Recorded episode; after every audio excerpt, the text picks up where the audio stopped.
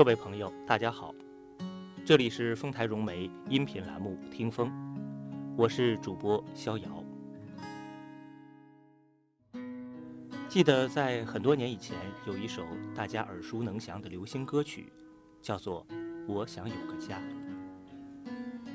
这首歌曾经传唱大街小巷，用最简单的歌词唱出了歌手对于家的理解。那么，在今天这样一个快节奏的时代，我们应该如何面对家庭？如何理解家庭？如何面对自己的家人呢？今天，我就和您分享这样一篇短文：家是最好的修行场所。最近和一位做企业的朋友聊天，他说他每次招聘高管。都要请对方的太太或者老公吃饭。我说：“你什么都学西方，这个也学。”他说：“不是学谁，主要是觉得确实有用。通过对于伴侣的观察，通过他们之间相处模式的观察，可以看到很多信息。说的直接一点。”从这个人对待伴侣的身上，你能看见他最真实的人品。如果一个人对待伴侣傲慢无礼，基本上可以判断他的修养不够。公共场合都这样，他们私下相处的情况更不可想象。这样的人可能在某一方面比较优秀，可以走到今天的位置。但他的格局、气量，决定了他不会有特别大的发展。这样的人未必是坏人，可以用，但不能重用。我对他说：“你吃顿饭就对人下定论，未免偏颇了吧？”他说：“一顿饭不能完全判断一个人，所以他的公司经常做员工家庭聚会。”回到家中，面对伴侣，是一个人的真我时刻，灵魂和肉体一样真实。你回想一下回家的过程，当车行至小区的时候，你已然放松下来。院子里孩子的嬉笑打闹之声，让谈判桌上的硝烟大多散去。当你打开家门，放下公文包。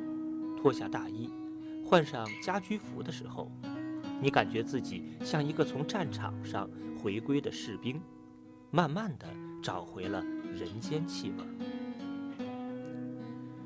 最后，当你拿起遥控器，窝在沙发上，开始无意识的胡乱换台的时候，你已经彻底的变回了张三李四那个最真实的自己。这个自己和学历无关，和职位无关，和社会声望无关，和收入无关。很多时候，与这个自己最息息相关的是遥远小村庄那个光着屁股在河里嬉戏的小男孩，或者旧日胡同里那个阳光下散着头发的小姑娘。为什么你对伴侣冷漠？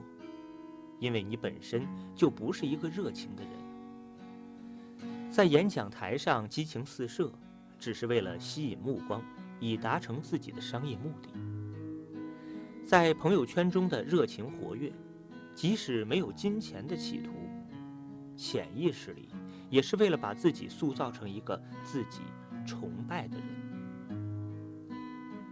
而对于伴侣，这个某种意义上已经坐实的固定资产，既没有增值的可能，也没有失去的顾虑。额外的投资，对你来说，可能是一种负担。为什么你不愿意说“我爱你”？即使你明明知道说这一句能让对方开心，因为你本身不是一个乐于付出的人。授人玫瑰，手留余香。有些东西做了能让对方高兴，自己也没什么损失。可当短期回报不存在的时候，你本能地拒绝了这种利他的行为。你在慈善晚宴上仗义疏财，却对自己的伴侣如此吝啬；你对员工的冷暖尽心尽力，却对伴侣的需求不闻不问。不论对错，夜深自省，哪一个才是真实的你？有人会说，这是因为没有爱情了。然而，爱情并非善待他人的必要条件。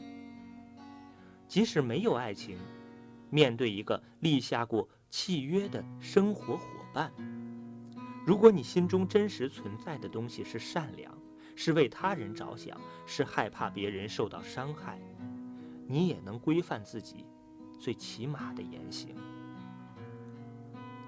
没有花前月下，琴瑟和鸣，也能举案齐眉，相敬如宾。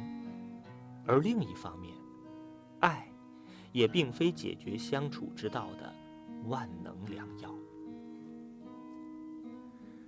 很多感情非常纠缠的夫妻也过不好日子，并不是他们不爱对方，而是他们的真实自我处理不好夫妻之间的关系。也有人说，家就是让你发火的地方。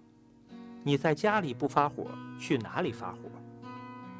我们为什么对亲近的人不好？那是因为我们爱他。这是最无耻的强盗逻辑。因为我爱你，我就拥有伤害你的权利，既不合逻辑，也不合情理。同时，这也是一种懦弱和无能的表现。为自己的不思进取寻找拙劣的借口。家是修行的最好场所。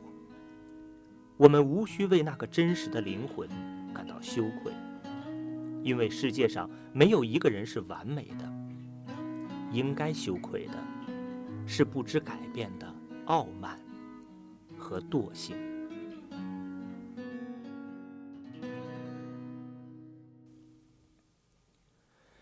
各位朋友，刚才是主播逍遥和您分享的散文《家是最好的修行场所》，希望您能喜欢，也希望在不久的将来再次和您分享。再会。